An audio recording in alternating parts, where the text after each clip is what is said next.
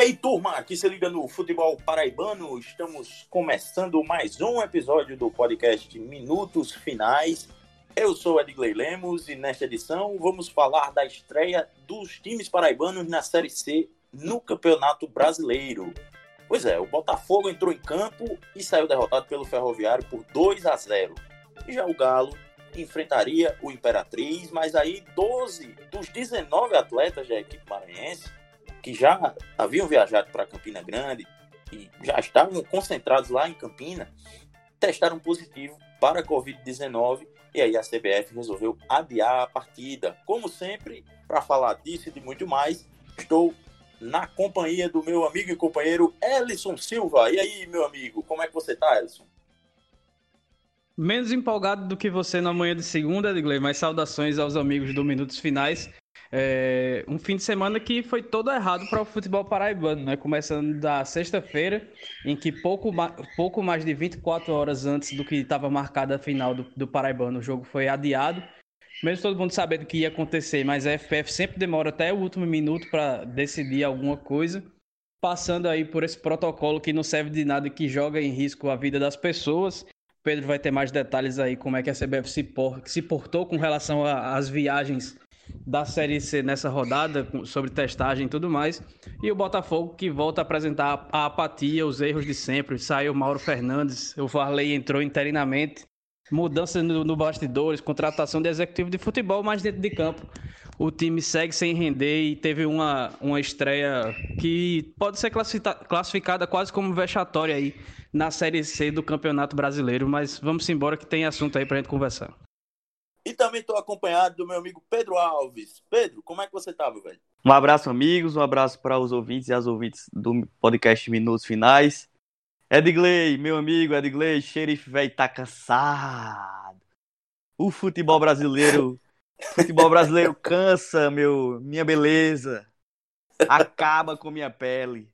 Infelizmente, futebol pois é. brasileiro é. é uma esculhambação. Então vamos conversar um pouco sobre isso, né? E sobre o futebol paraibano, tivemos uma estreia ruim aí do Botafogo, que a gente vai debater também um pouco.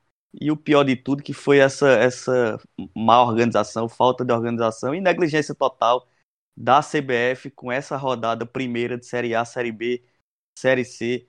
A CBF não conseguiu fazer, organizar um protocolo minimamente decente para o início dos seus campeonatos nacionais.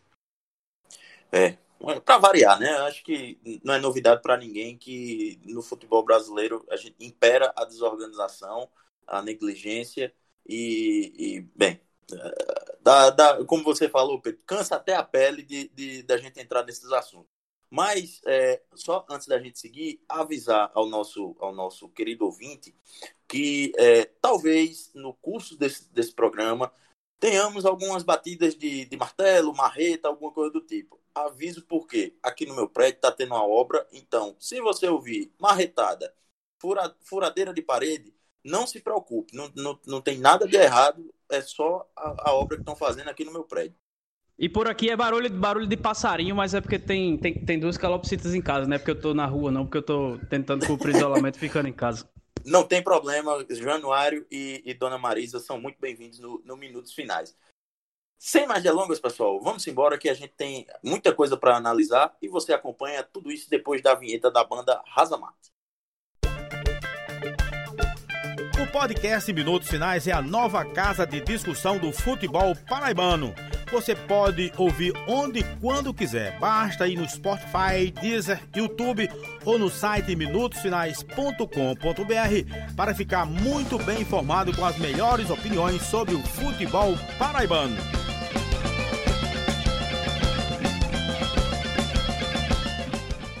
De volta com a edição 36 do podcast Minutos Finais. E vamos começar falando já do, do jogo que não aconteceu, né? O, o jogo adiado entre 13 e Imperatriz.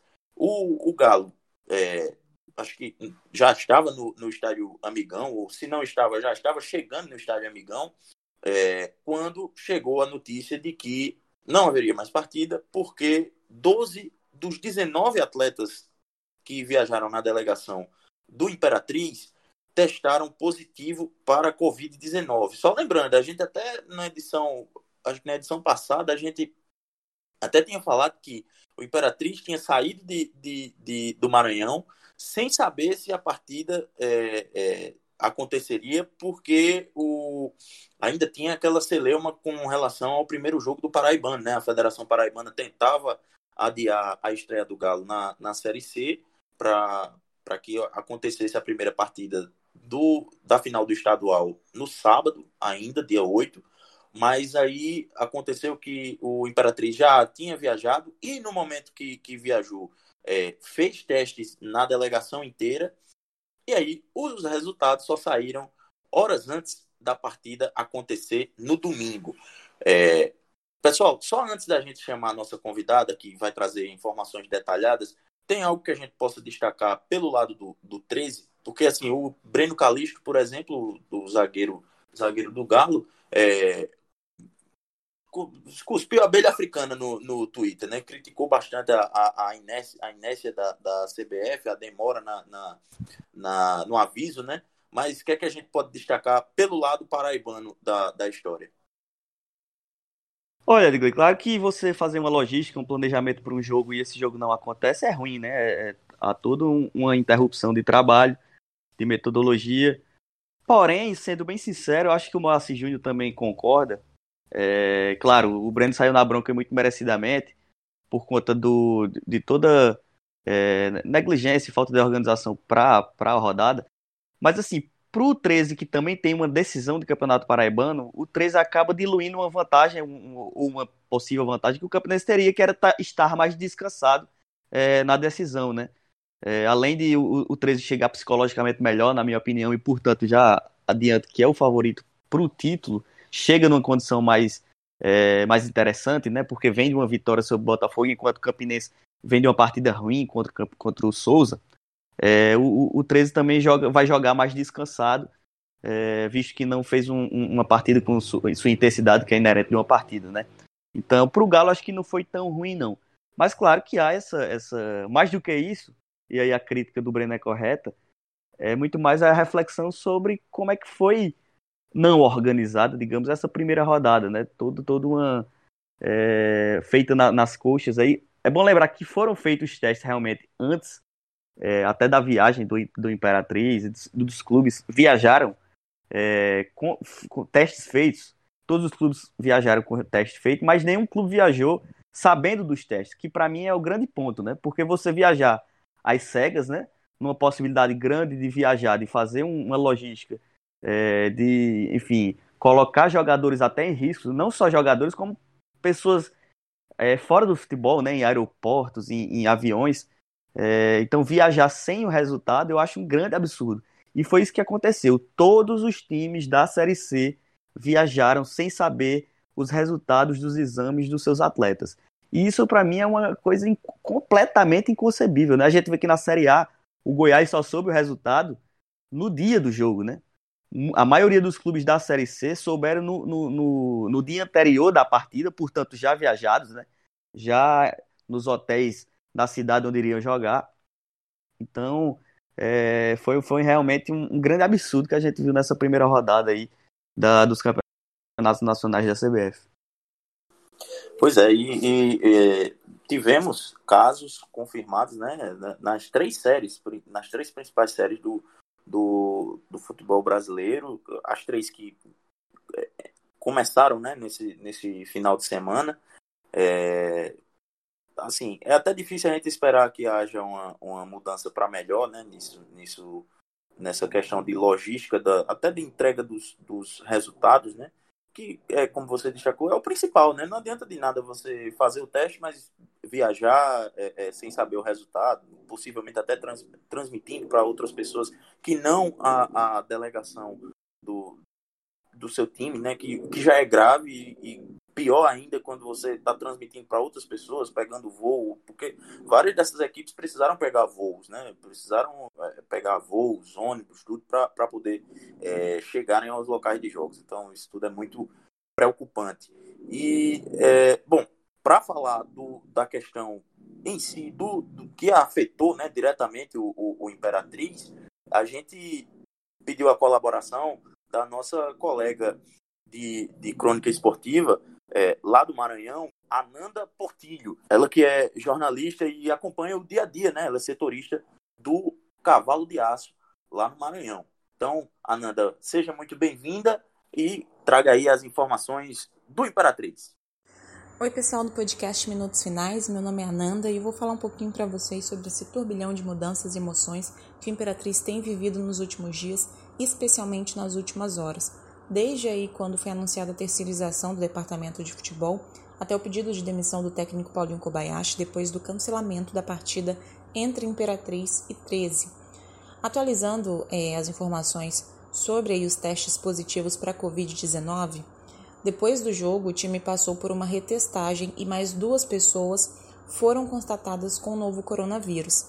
14 pessoas da, dele da delegação estão sendo enviadas de volta ao Maranhão em um ônibus, em uma espécie de isolamento. Essa foi uma decisão tomada entre a CBF e o clube, que eu particularmente não concordo. E o restante da delegação está voltando de avião e já desembarca em Imperatriz na noite de segunda-feira.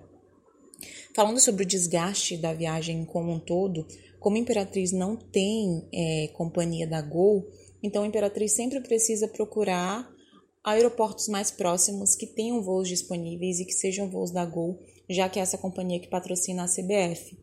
Nesse caso, além do agravante de não ter a Gol aqui, o aeroporto mais próximo, que geralmente é utilizado pelo time, está fechado por conta da pandemia.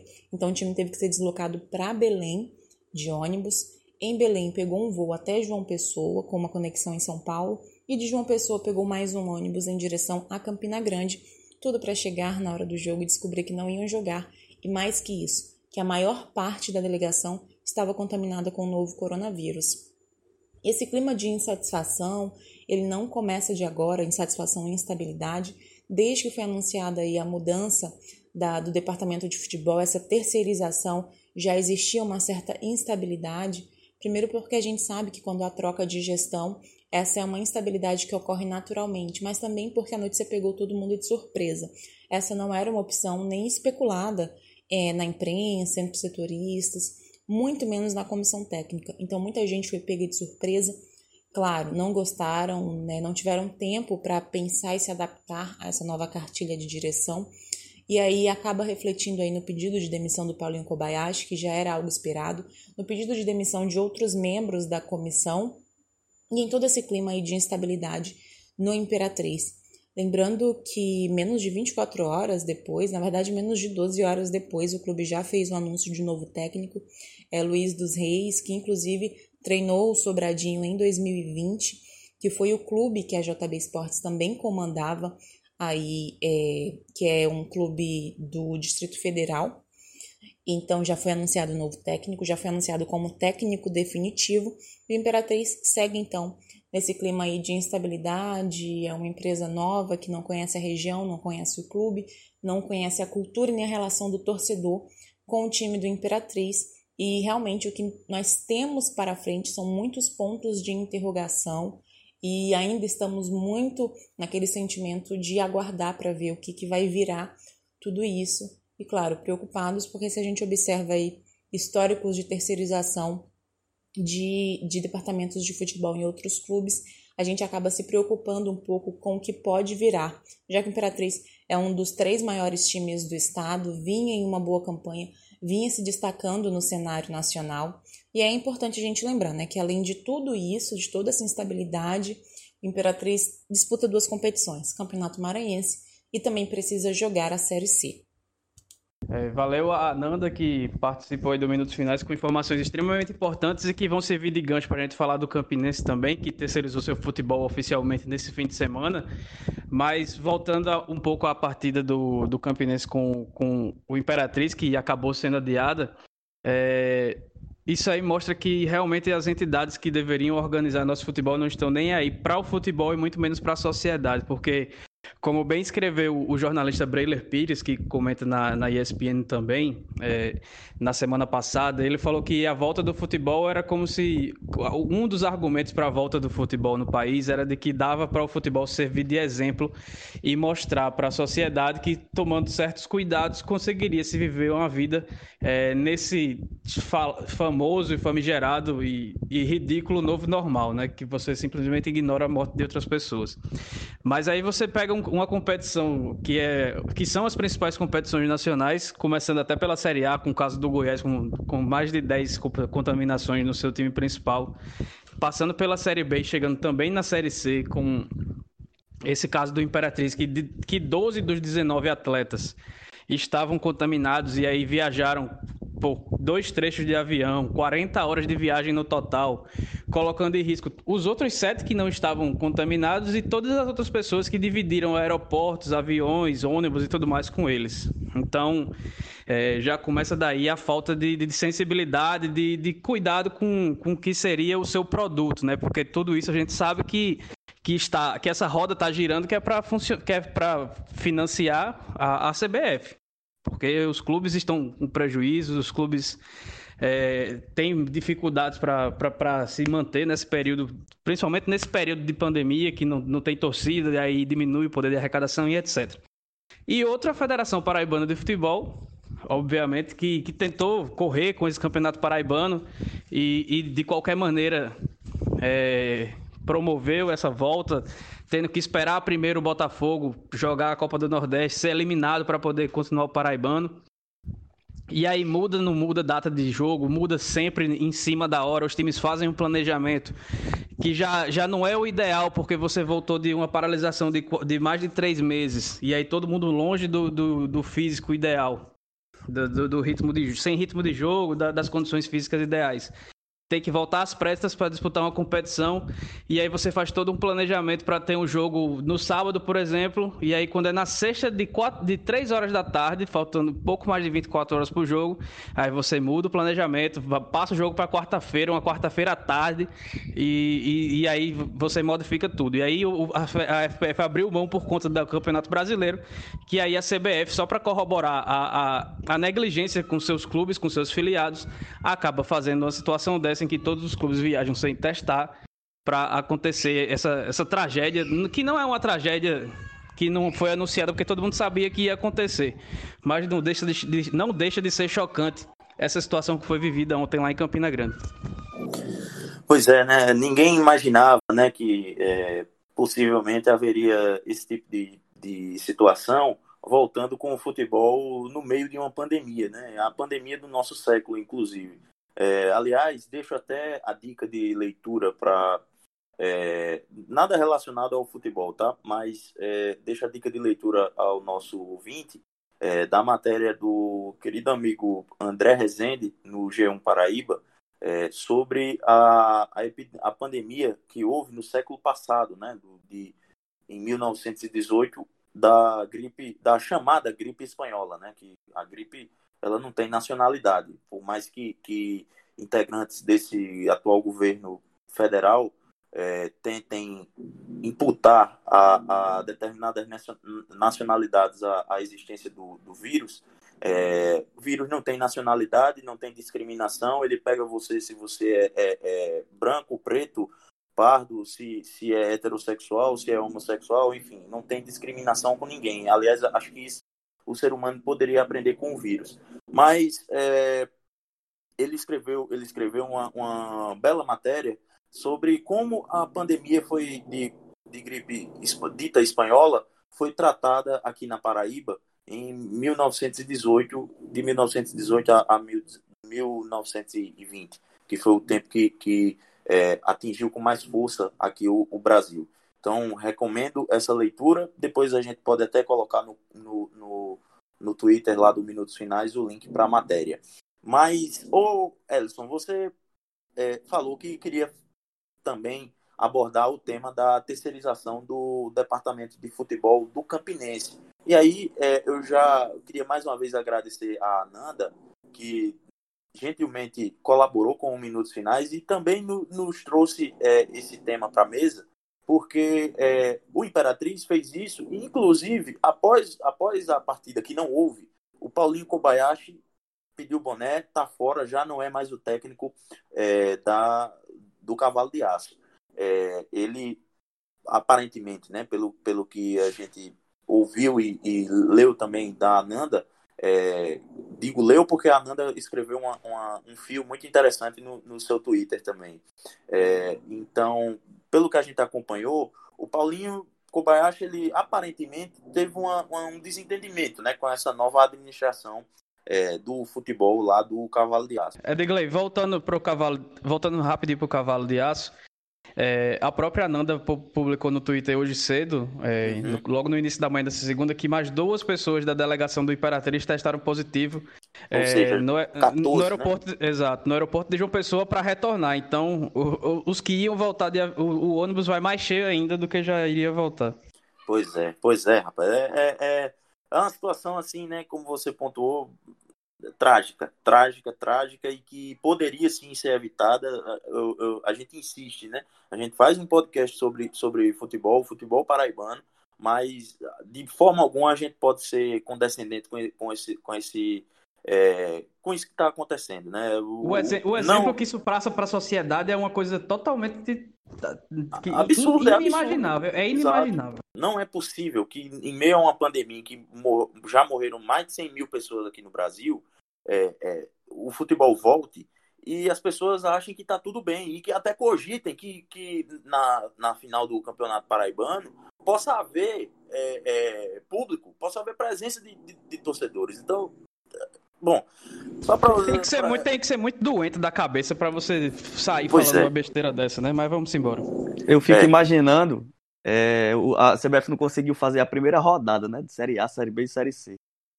Eu fico imaginando a Série D, meu amigo, que são pois é. vários times, vários aeroportos, vários times pobres, né? É outra realidade, muito, muito mais difícil. Muito mais difícil, inclusive, de é, é, de controlar, os, né? De, de, fiscalizar. De controlar né? e de imaginar que os clubes vão executar todos os protocolos pensados, né? Porque alguns, inclusive, por pura pobreza mesmo, né? Por realidade nacional. Falta de recursos, né? Falta de recursos, não tem, não tem, é... não tem condição de pagar os testes. O próprio Imperatriz. Exato, é complicado demais, é complicado demais. O próprio Imperatriz fez o teste, o teste rápido, que não era o, o, o pedido pra, pela Federação Maranhense para voltar às atividades, e, e ainda assim come, começou os treinamentos sem fazer os testes, que são aqueles mais detalhados, é, que a federação pedia, para você ver como é que está a situação num time que já é da Série C. Imagina nos de Série D, que realmente não tem condição. Se não forem as prefeituras bancando os testes dos clubes, que foi o que aconteceu aqui na Paraíba, Vai ser difícil de segurar o Rojão, viu? É. Mas, é, falando um pouco agora da, da terceirização né, do departamento de futebol do Campinense, porque a gente já, já é, tinha notícias, né, ouvi, ouvi, ouviu dizer e ouviu falar que é, tinha um, um, grupo de empresários ou uma empresa tomando conta já do, do departamento de futebol do Campinense, que havia promovido essa reformulação, remontou né, o elenco do Campinense nesse, nessa paralisação do, causada pela pandemia. Então, é, agora foi de fato oficializada a, a terceirização do departamento de futebol do Campinense. Elson, como é que você vê essa, essa situação aí? Foi basicamente uma oficialização, né, Edgley? Porque acho que ainda no comecinho de, de julho, o, o, volante Bruno Rodrigues, que veio do Cascavel, acho do Paraná, ainda antes da paralisação para o Campinense, não chegou nem a jogar, porque quando ele chegou, é, parou o Campeonato Paraibano, ele foi dispensado né, por telefone e, e, nas redes sociais dele, bem puto aí com a situação do Campinense, ele disse que, além de que ia cobrar o time na justiça, que era um grupo de empresa, de, que era uma empresa que estava ligando e estava gerindo o futebol do Campinense. E essa empresa que acabou sendo oficializada é a FDA Sports, que, que agencia carreiras de jogadores e também faz assessoria de imprensa para eles. Se você for na, na, na, página deles no Instagram, boa parte dos seus agenciados atualmente está vestindo a, cabeça do, a camisa do Campinense, que é a casa do, do goleiro Rodrigo Dias, do Alex Travassos, é, do, do Caio Breno, Caio Breno, volante, e entre outros jogadores que já estão na, vestindo a camisa do Campinense. Então, não é um modelo que vai. É, que transforma o Campinense em clube presa, mas é, um, é uma, uma situação que há muito tempo já era cogitada no Campinense. Vocês lembram que tinha uma banca de aposta, aquelas empresas de aposta esportiva que ano passado fez uma proposta para assumir o futebol do Campinense, que acho que era por, por 10 anos, mas acabou sendo rejeitada. Mas agora uma empresa segue, chega aí para gerir é, o futebol do Campinense como está fazendo com o Imperatriz e outros clubes de menor expressão no, no país, como o próprio Sobradinho aí, que, que a Ananda falou. O Figueirense também. Isso, exato. Figueirense ano passado chegou numa situação bem complicada, né? Que foi por muito, por muito pouco não foi rebaixado na série, na série B do Campeonato Brasileiro, já começou esse ano perdendo também na série B, enfim. Mas eu, eu vejo um, uma situação para o Campinense que eu não, não, não consigo ver se é ideal mesmo você se tratando de um clube que tem uma dívida de 20 milhões de reais e que a arrecadação não chega, não sei, a, um, um, décimo disso. Certamente não chega a um décimo disso, mas é porque as coisas no Campinense estão sendo feitas de maneira sempre de, de supetão. Não parece ser uma coisa planejada, que, que exista um, uma programação para que o, seja, o futebol seja cuidado de tal jeito e administrativamente o clube vai se virar de tal jeito para pagar as dívidas parece ser só realmente uma terceirização de responsabilidade. Oh, não é a gente que está cuidando do futebol mais não, é essa empresa aí, cobra, cobra a empresa aí. Que era o caso de trazer o Oliveira Canindé também, com, com, pouco, com poucos recursos, e é o caso de trazer jogadores que passaram pelo time em 2013 ou, ou em outras equipes vitoriosas, que é para colocar a responsabilidade da, da, da, das atuações, do, dos resultados nessas, nessas pessoas. Não me parece ser alguma coisa planejada. Vamos ver como é que o time vai sair aí, porque realmente foi só uma oficialização boa parte dessa, dessa, dessas contratações, até da própria chegada do, do Ney Dias, faz parte aí dessa reformulação que está meio que comandada dessa empresa.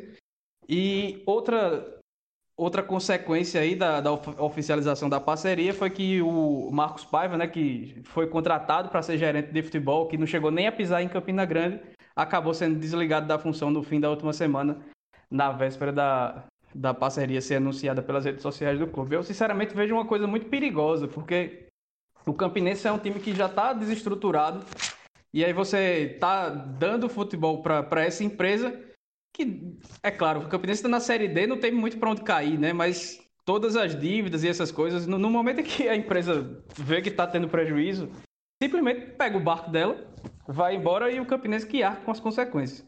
E eu acho que o Campinense já tem coisa demais para arcar é, para tentar fazer um movimento arriscado desse para o seu futuro. Beleza, então vamos seguir o programa agora falando do, da estreia do Botafogo né, na Série C. O Belo que viajou até o Ceará e encarou o Ferroviário. Acabou sendo derrotado por, por 2 a 0. É, teve a expulsão do, do Fred, né, o zagueiro Fred, capitão da equipe. E estreia com o pé esquerdo, né? O, o Botafogo na, na, na Série C, é, ainda sem um, um, técnico, porque é, houve a demissão do Mauro Fernandes há, há, há, alguns dias e a equipe, por enquanto, de novidade, só tem mesmo o diretor executivo de futebol. É, Pedro e Edson, vocês que acompanharam, puderam acompanhar mais a partida, é, como é que vocês é, analisam né, essa estreia do, do Belo? Vou começar por Pedro, né? Olha, é uma, uma partida para mim bem esperada, tanto em termos de resultado quanto de performance do Botafogo, né? A gente tá chegando em, em agosto, né, mais ou menos. Olha, estamos em agosto. É... O Botafogo não tem um time, não tem uma concepção de equipe, não teve nenhum momento, é bom, é bom lembrar isso. É, sempre que quase sempre que venceu, que conseguiu bons resultados, é, a própria classificação na Copa do Nordeste, que foi fundamentada em bons resultados, mas até ali o time não jogou bem, né? E com a saída de Pisa, a equipe notadamente piorou realmente. Então não surtiu efeito a saída de Evaristo Pisa. Então é uma equipe muito apática, quase sempre muito apática. E mesmo quando joga com um pouco mais de vontade, quando tem uma mínima organização defensiva, que foi eh, mais ou menos uma parte do primeiro tempo é, na partida contra o Ferroviário, foi contra o 13, por exemplo, lá em João Pessoa também, aqui em João Pessoa também. Quando tem uma organização mínima defensiva, é, com a bola segue sendo muito ruim, né? Segue sendo muito ineficiente, pouco repertório, poucas alternativas de jogo. E encontrou um ferroviário um pouco mais organizado, né? Que conseguia se fechar bem e também conseguia tocar bem a bola, procurando os espaços, justamente aproveitando os erros do Botafogo. Os erros que após a expulsão de Fred, quando ficou 10 contra 10, apareceram muito mais, né? é, até a, a, expulsão dos dois atletas, eu diria, porque foram bem próximos, né? E aí vai uma, uma crítica um pouco à arbitragem, que foi, eu acho que foi uma intervenção bem desnecessária, né? As expulsões. É, acho que não, não necessitava realmente o segundo amarelo naquele momento, nem para o jogador do Ferroviário, nem para o Fred, jogador do Botafogo. Inspirado Dava para segurar. Em Wagner, inspirado em Wagner totalmente, totalmente. acho que não precisava. Mas de qualquer maneira, o Ferroviário foi melhor mesmo. O time do Vila é, é mais maduro, né? Com a bola, sem a bola. E conseguiu fazer um, um placar bem interessante e merecido, na minha opinião. O Botafogo, acho que tá cada vez mais claro que precisa realmente de peças, né? Se quiser é, fazer uma luta pela permanência um pouco mais tranquila e quem sabe até buscar um, um, uma, uma, briga pelo acesso, que é possível em termos de tempo, né? Há, há tempo para isso. Mas é, a gente vê um meio campo que é o setor de criação desde o início do ano muito ruim, muito ruim mesmo, sem qualquer perspectiva de melhora. E aí não tem o Varley não tem culpa, né? Não é uma questão do Varley que chegou agora. O próprio Mauro Fernandes teve muito pouco tempo também, então é uma questão muito mais de trabalho no, no ano, né?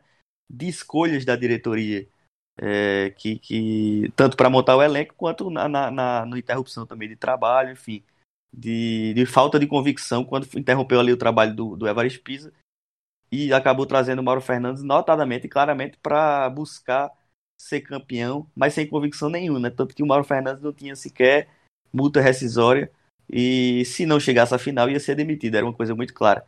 Então, é, para o Botafogo melhorar, eu vejo que precisa realmente de peças. E aí, acertou com o executivo de futebol, né, o Edgar Montemor, que estava no Santo André. Se imagina que vai, dar, vai, vai ser dada uma carta branca, inclusive para a reformulação também do elenco, é, porque é, tá, me parece que é bem necessário.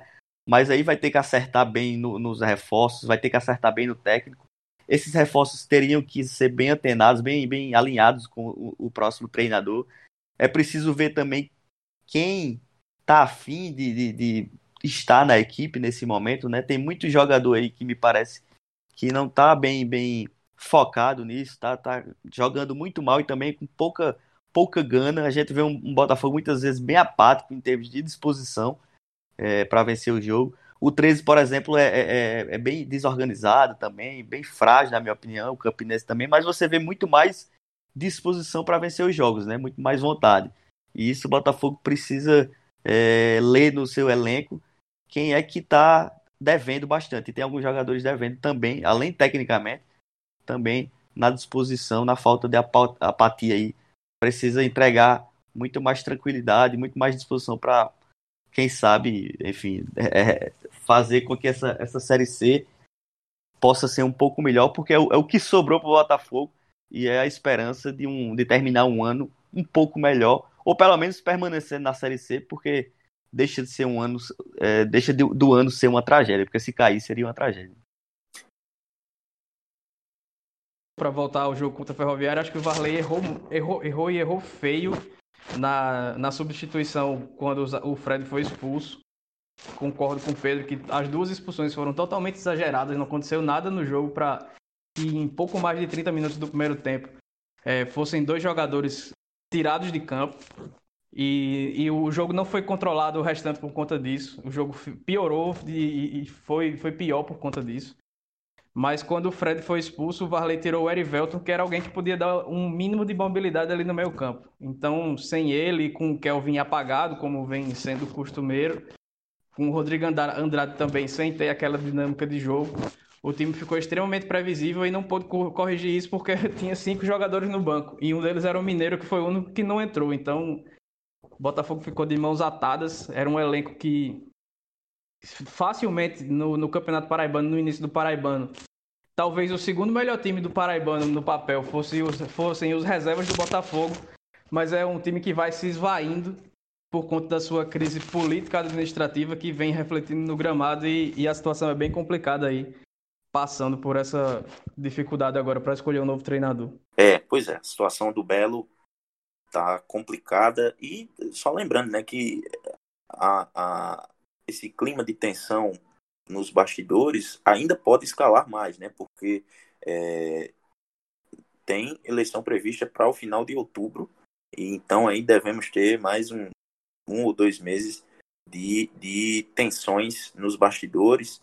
É, já tem, tem gente da oposição aí se articulando com, com para pedir uma renúncia, né? mais uma renúncia do, do Sérgio Meira, já foi feito um pedido de impeachment. É, enfim, tá, tá, tem tudo para pegar fogo ainda esse, esses bastidores aí do clube aqui de João Pessoa. Mas é, falando agora do, da final do Paraibano, né, que é, na próxima quarta-feira começa a ser decidida é, entre 13 e Campinense, lá é, no estádio Amigão. É, o jogo agora foi novamente mudado o horário do jogo, agora começa às 16 horas, né? É, então, os, dois jogos agora com transmissão garantida pela, pela TV Tambaú. É, não vai ser para todo o estado, acredito que não vai ser para todo o estado pela TV Tambaú.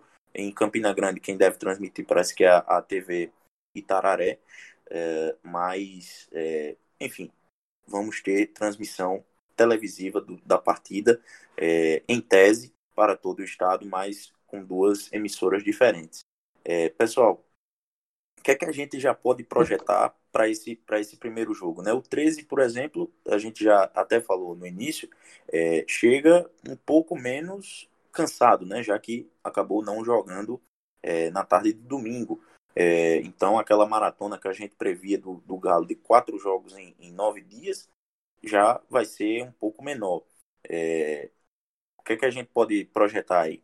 O jogo também vai ser transmitido Ed, pela TV do Campinense no YouTube. Aí todo mundo no mundo hum, inteiro sim, vai, sim. Poder, vai poder assistir. É, mas acho que. Ué, só rapidinho sobre isso. É... Eu acho vai. que vai ser o maior migué da história do Campina Grande do trabalho, viu? Porque 4 horas da tarde é pra lascar também, né? Mas enfim, quem é que vai perder esse jogo? Exatamente.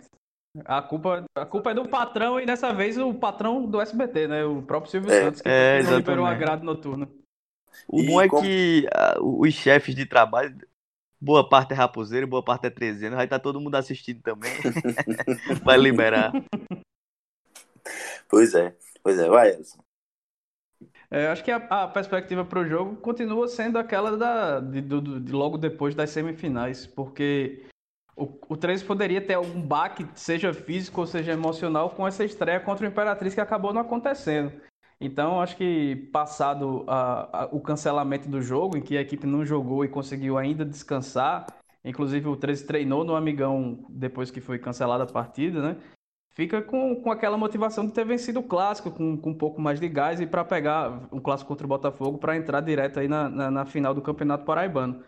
É, enquanto isso, o Campinense vai passando aí por reformulações nos bastidores e climas de incerteza e, insegurança que não, de maneira nenhuma, acabam por, por dar alguma tranquilidade para quem trabalha dentro de campo, né?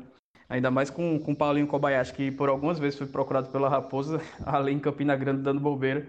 Mas é, é, é uma situação que eu acho que o, o, o 13 vem ainda com, com favoritismo, mas muito baseado mais na empolgação e de algumas peças que têm uma qualidade técnica superior à da equipe do Campinense do que por, por, por bola em si. Mas acho que quando, quando o apito inicial for dado ali na tarde de quarta-feira no Amigão, as coisas podem se equivaler mais porque realmente é um clássico de decisão do campeonato e aí tudo vai pesar, tudo vai ter que entrar na balança.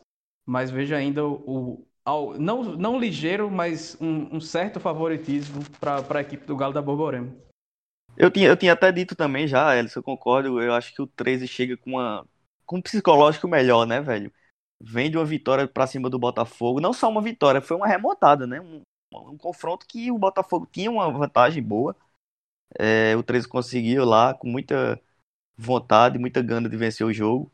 E conseguiu vencer essa partida. Então chega com mais moral. O Campinense é bom lembrar, já faz um bom tempinho também, mas é, fez uma partida bem ruim, né, contra o Souza. Passou nos pênaltis também, mas passou é, com o Souza jogando um pouco melhor aquela partida, merecendo, na minha visão, merecendo não, né, porque eu nem gosto muito mais de usar essa palavra, é, mas com o Souza sendo superior naquele duelo e no confronto e fazendo uma partida melhor do que o Campinense. Mas o Campinense, enfim, mereceu, evidentemente, foi melhor nos pênaltis futebol é isso. Mas o Galo da Borborema acho que chega com um pouco mais de moral para a partida. Mas a gente sabe como é clássico também, né, velho? Clássico é, acaba mudando as coisas, né? Mudando as realidades. Vai o, o time que está um pouco em baixa é, se sobrepõe acaba vencendo, enfim. Clássico é clássico, vai ser complicado, vai ser bom é, voltar a ver um final de clássicos maiorais, muito interessante. Pena novamente que não tem torcida, mas é o, o certo a se fazer. É, mas assim, o clássico merecia, né? O clássico dos maiorais, a volta do, em decisão merecia aquele amigão lotado, mas é, temos que lidar com essa realidade, infelizmente, muito triste. Mas vai ser, vai ser interessante assistir, acompanhar. Tenho certeza que vai estar todo mundo ligado, torcendo para o seu time. E vamos ver quem vai ser o melhor desse campeonato. Um campeonato, infelizmente, bem fraquinho. É, o, nível, o nível de futebol aqui na Paraíba já não, já não era dos melhores nos últimos anos. Esse ano acho que bateu recorde e bateu no fundo do poço. É, pessoal, acho que já podemos nos encaminhar para o, a parte final, né, do minutos finais. Eu é... tenho só um registro a fazer, Edgley, antes. Porque a gente tá falando aí de Série D, do, do, da final do Paraíba, da Série C, da final do Paraibano, mas para a Série D, o Atlético de Cajazeiras é, já anunciou o pacotão de reforço, né? Com destaque aí para o, o Iranilson, do zagueiro do o lateral do Souza, uhum. o Bruno, atacante que já passou por aqui, que estava no Oeste. O Egon, que foi dispensado por indisciplina no, na volta do Paraibano, mas já retorna ao clube. Oxente. O Patrick, o Patrick Meia que jogou nacional, o, o, o, estadual pelo Nacional de Patos e o Jefferson zagueiro do Souza, que foi aquele mesmo que fez o, o primeiro gol das semifinais no jogo do Marizão. Essa turma aí chega para reforçar tem... o Atlético do Ederson Araújo. E tem um camisa 10 para chegar essa semana, viu? Meu, o nosso companheiro Léo Feitosa já falou aqui comigo no, no, no WhatsApp e disse que essa semana chega um reforço de peso, um camisa 10 para o Trovão para essa sequência aí na Série D. Então, Será que é o Daxon? Será? Bom, essa E lembrando, lembrando que. E o Massinho, Massinho foi, foi dispensado. O Massinho tá é. tá fora. O Massinho, galera, tava na bronca, viu, Cajazeiras? Ei, mas boas contratações. Achei, gostei da movimentação no mercado Muito Atlético. Bom mesmo. É, Iranilson, né? Fez um bom campeonato. É... A volta do Egon, né? É, a, a volta do Egon é meio que incoerente, digamos, né? É. mas, mas um jogador que, que fez falta, um zagueiro que, que, vem, que vinha bem, né? Principalmente nessa reta final, né? Isso, do, exatamente. Do é, o próprio Patrick também, que eu acho um jogador interessante para esse nível de Série D e tal. Foi um movimento legal, uma movimentação legal, que o Campinense, por exemplo, ainda não vem fazendo, né? Eu acho que vai esperar a, a o fim da, da, da do, do, campeonato, que é natural, inclusive, né? Para dar uma reavaliada nisso.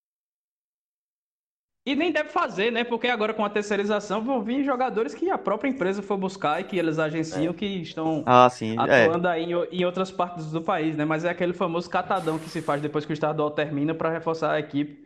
E o Atlético partiu bem. Se conseguir é, trazer esse camisa 10, mesmo sem a força da torcida lá em Cajazeiras na Série D, acaba entrando já com, com um time bem reforçado para a quarta divisão.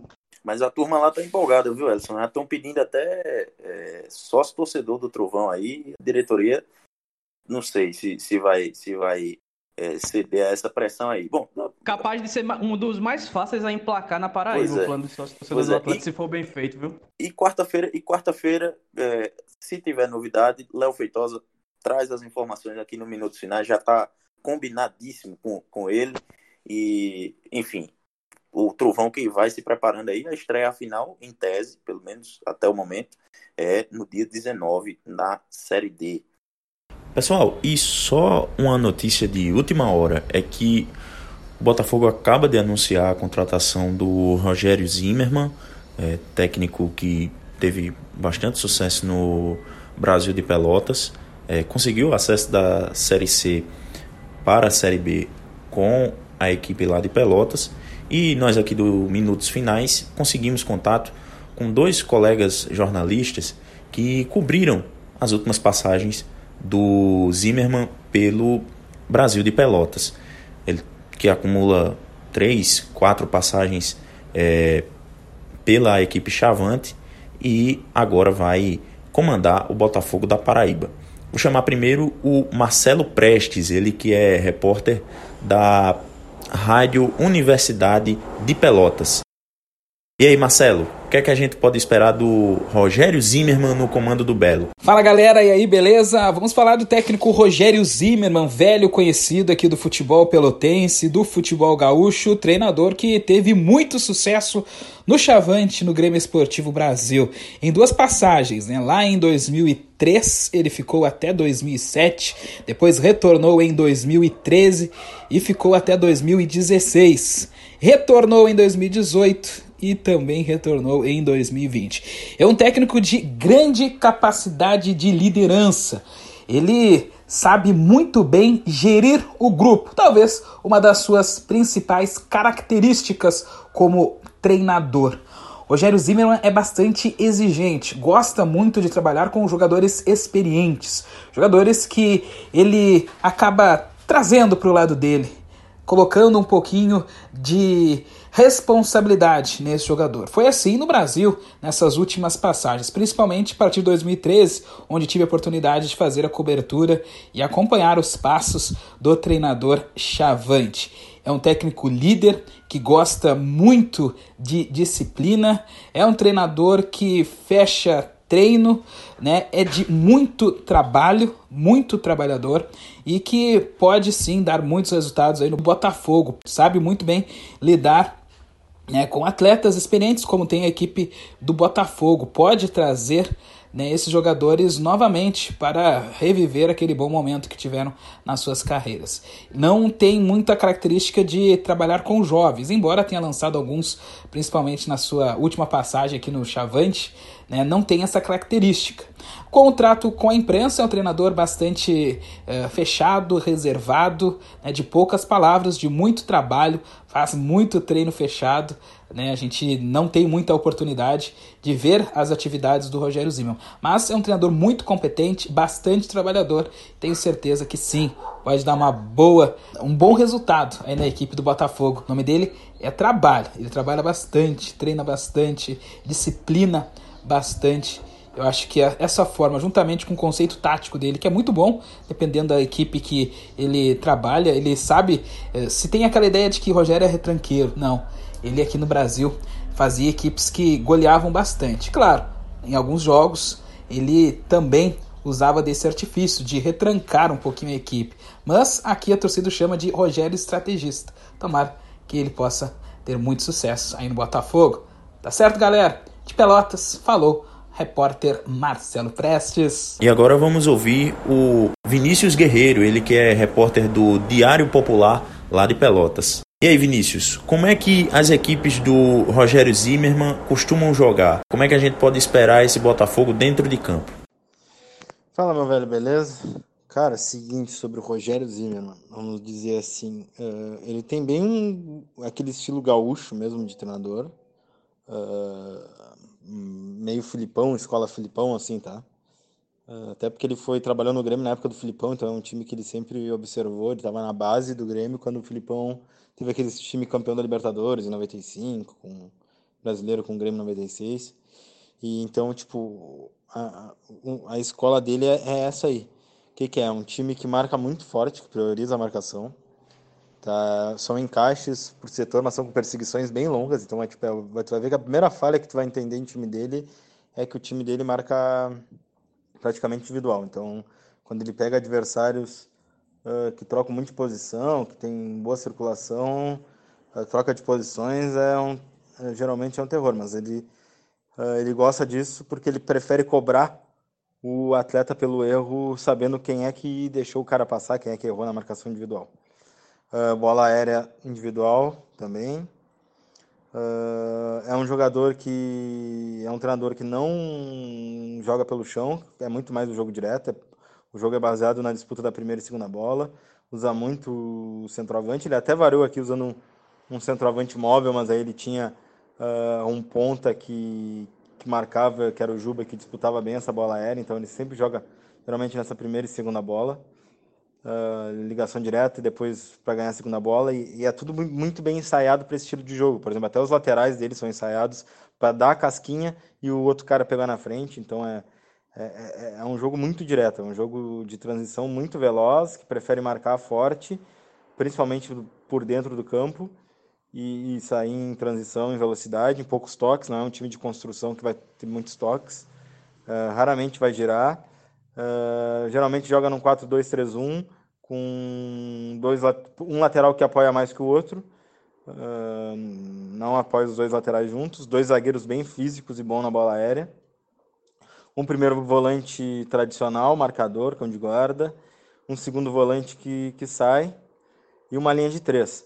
Uh, só que aí ele pode variar. Tipo, às vezes ele joga com dois pontas mais velozes, mas muitas vezes ele joga com um desses pontas sendo meia para fazer tipo um losango no meio campo. E ele gosta muito do camisa 10, do meia centralizador, para quando sai nessa transição rápida ele vir buscar essa bola no meio e, e acionar os pontas, né? O, acionar o ataque.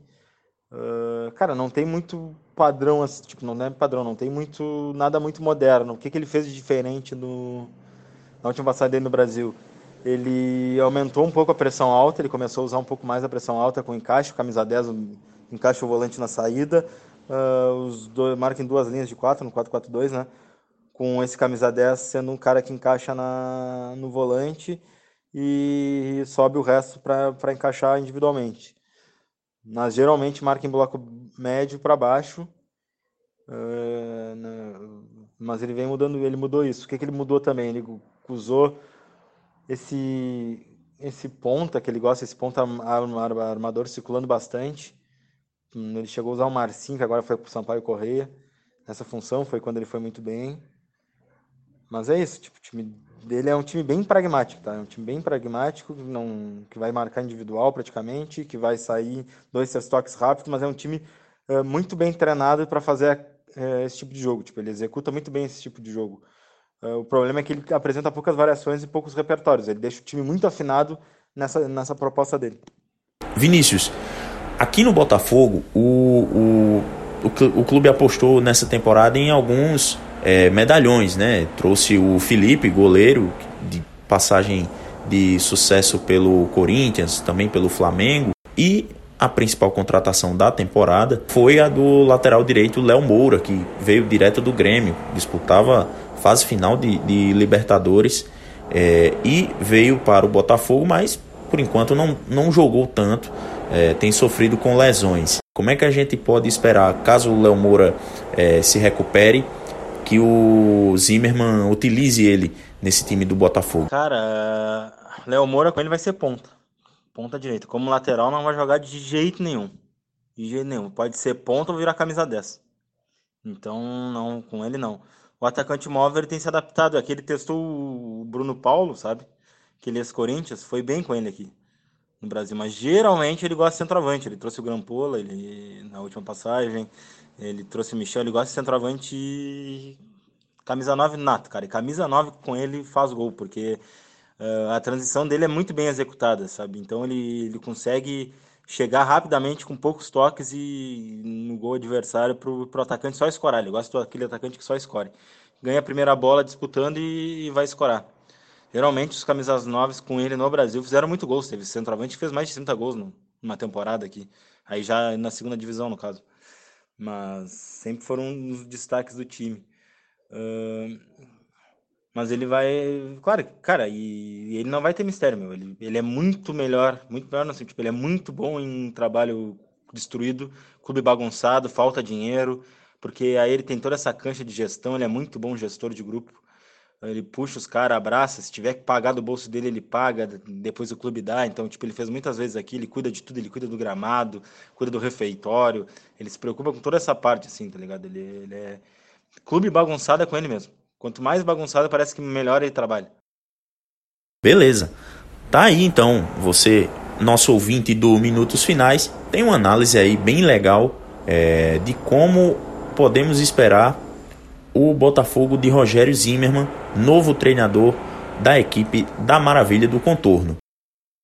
Agora, ô Ellison, como é que você vê essa contratação do Rogério Zimmermann pelo Botafogo?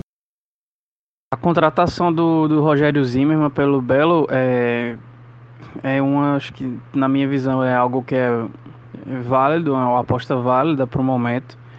É um, um, um clube, não só um time, é um clube que precisa de de, dessa sacudida que ele, que tem o seu jeito mais enérgico, digamos assim, é, para lidar com as coisas, é alguém que vai chegar e vai agitar de alguma maneira esses bastidores dos clubes, vai no mínimo tentar afastar essa, essa assombração de, dos problemas extracampo é, que acabam influindo no, no desempenho do time das quatro linhas e é também alguém que vai chegar para trabalhar e tentar iniciar uma reformulação, pelo que eu consegui apurar, é que à medida que o Botafogo for conseguindo se é, se desvencilhar de alguns jogadores com as rescisões contratuais, o, o time vai contratar e vai modificar a, a expectativa é que pelo menos 30% da sua, do seu grupo de jogadores atual seja possa ser modificado.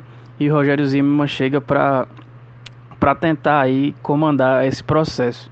Talvez seja tarde demais, talvez, provavelmente sim, mas é uma aposta válida diferente do que aconteceu com o Mauro Fernandes, por exemplo. E a outra questão, o outro ponto dessa, dessa escolha do Rogério Zimmermann é a falta de, de planejamento realmente do clube como clube em si, porque se você pega o Mauro Fernandes, se você pega o Evaristo Pisa, que foram os outros treinadores da temporada, você vê que o estilo de, de, de trabalhar dos três não tem absolutamente nenhum ponto em comum. Então é, é uma diretoria que vai buscar suas escolhas apenas de uma maneira como se estivesse apagando o incêndio. E aí pega o balde que tiver na frente e aí se tiver água, ok, se tiver gasolina, aí ele vai jogar gasolina no fogo para tentar apagar depois com alguma outra coisa. Então é, é, é uma escolha boa mas mostra que realmente é a, a, a diretoria do Botafogo está meio que sem rumo aí do que fazer nessa temporada. Vamos ver como é que vai, que vai ser essa chegada aí do Rogério Zimmermann ao Botafogo em sua primeira passagem aqui pelo Belo. Sua outra passagem no Nordeste foi, se não me engano, no Cabense de Pernambuco, acho que lá para 2008, 2009. Beleza. É, só aproveita que você já está já tá aí e passe aí para o pessoal onde é que eles podem nos ouvir, nos seguir e também falar com a gente, puxar a briga lá no Twitter. Seguimos aí aceitando sugestões de, de programas para converter o áudio em vídeo para o YouTube, para a gente voltar a usar o YouTube. Mas para quem quiser ver a gente, a gente está no Spotify, no Deezer, no Apple Podcast, no Google Podcast e também no site podminutosfinais.com.br. Para encontrar a gente nas redes sociais, a gente está no Twitter e no Instagram Minutos Underline Finais e também no podminutosfinais. Beleza, esse foi o episódio 36 do podcast Minutos Finais. A você que nos ouviu, muito obrigado. Fique com a gente em uma próxima edição. É isso, pessoal. Valeu. Tchau, tchau.